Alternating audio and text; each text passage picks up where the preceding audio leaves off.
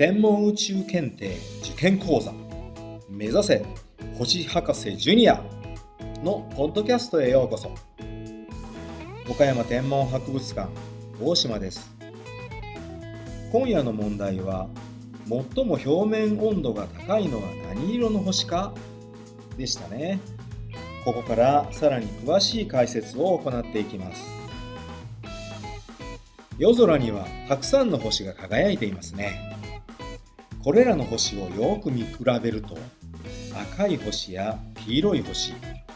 青白い星などいろいろな色の星があることに気がつくと思います。例を挙げると春ならば春の大曲線を作る一等星アークトゥルスがオレンジ色の星の代表。乙女座の一等星スピカが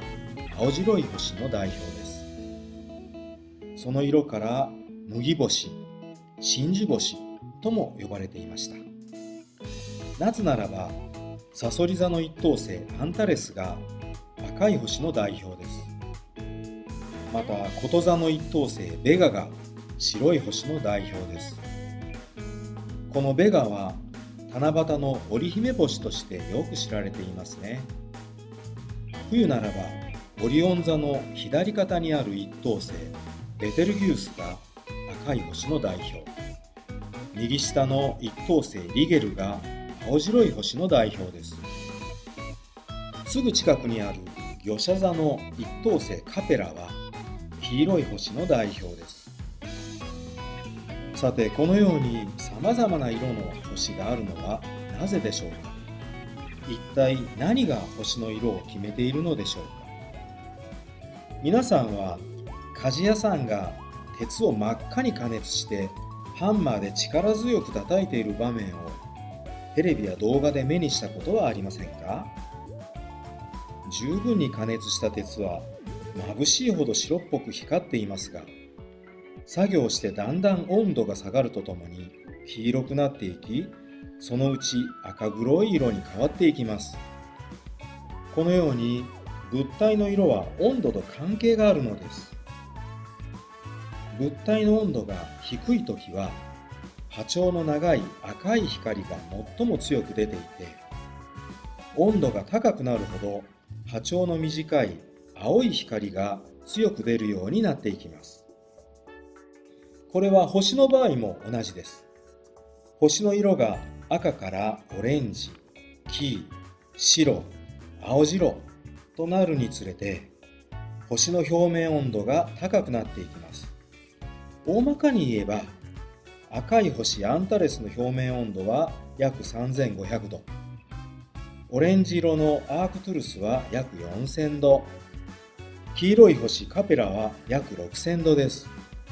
さらに白い星ベガは約9500度青白く光るスピカは約1万2000度という高温ですそれから太陽は表面温度が約6000度ですから黄色い星と言えます。このように星の色を観測すると星の温度を知ることができるのです。なんだか不思議な感じがしますね。ちなみに温度が低い方の話もしておくと宇宙空間の平均温度はマイナス270度と言われています。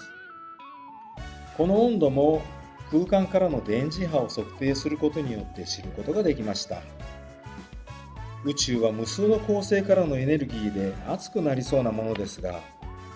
地球で言えば地表や雲や大気のようなエネルギーをしっかり受け取る物質がないために温度が上がりません。光についてもう少し詳しく説明すると光には波の性質があるのですが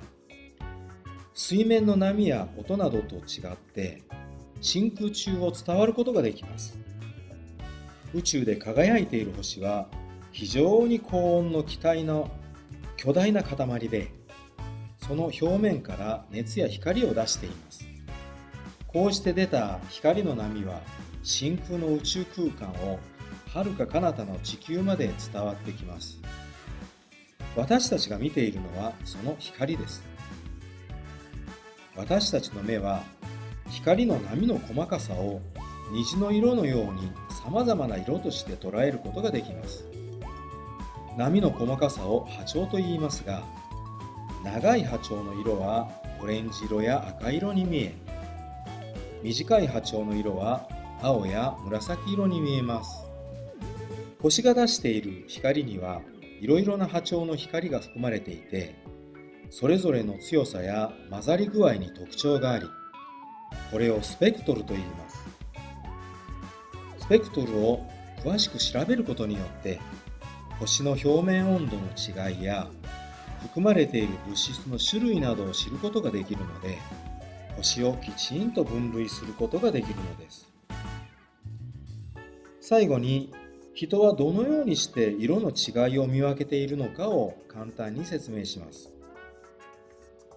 太陽や電球のように光を出している物体を光源と言います。多くの場合光はいろいろな波長の光を含んでいてそれぞれの波長に応じた色があります。一方でいろいろな光の色を光の三原色と呼ばれる赤、緑、青の光をいろいろな強さで組み合わせて作ることもできます。私たちの目の奥にある網膜には光を感じる2種類の細胞があります。一つは光の明るさを感じる細胞でもう一つは特定の光の色の強さを感じる細胞です。光の三原色である赤、緑、青に対応しています。これらの細胞が感じた光の信号の強さを脳で処理して異なった色として感じているのです。ちなみにテレビやパソコンスマホの画面では赤、緑、青の3色の細かい点が光っています。虫眼鏡やルーペで見てみると面白いですよ。ところで星からの光を調べる際に重要なのがスペクトルですがこれは光を分解してどの波長の光がどれくらい含まれているかを表すものですから私たちの目と脳が行っている作業を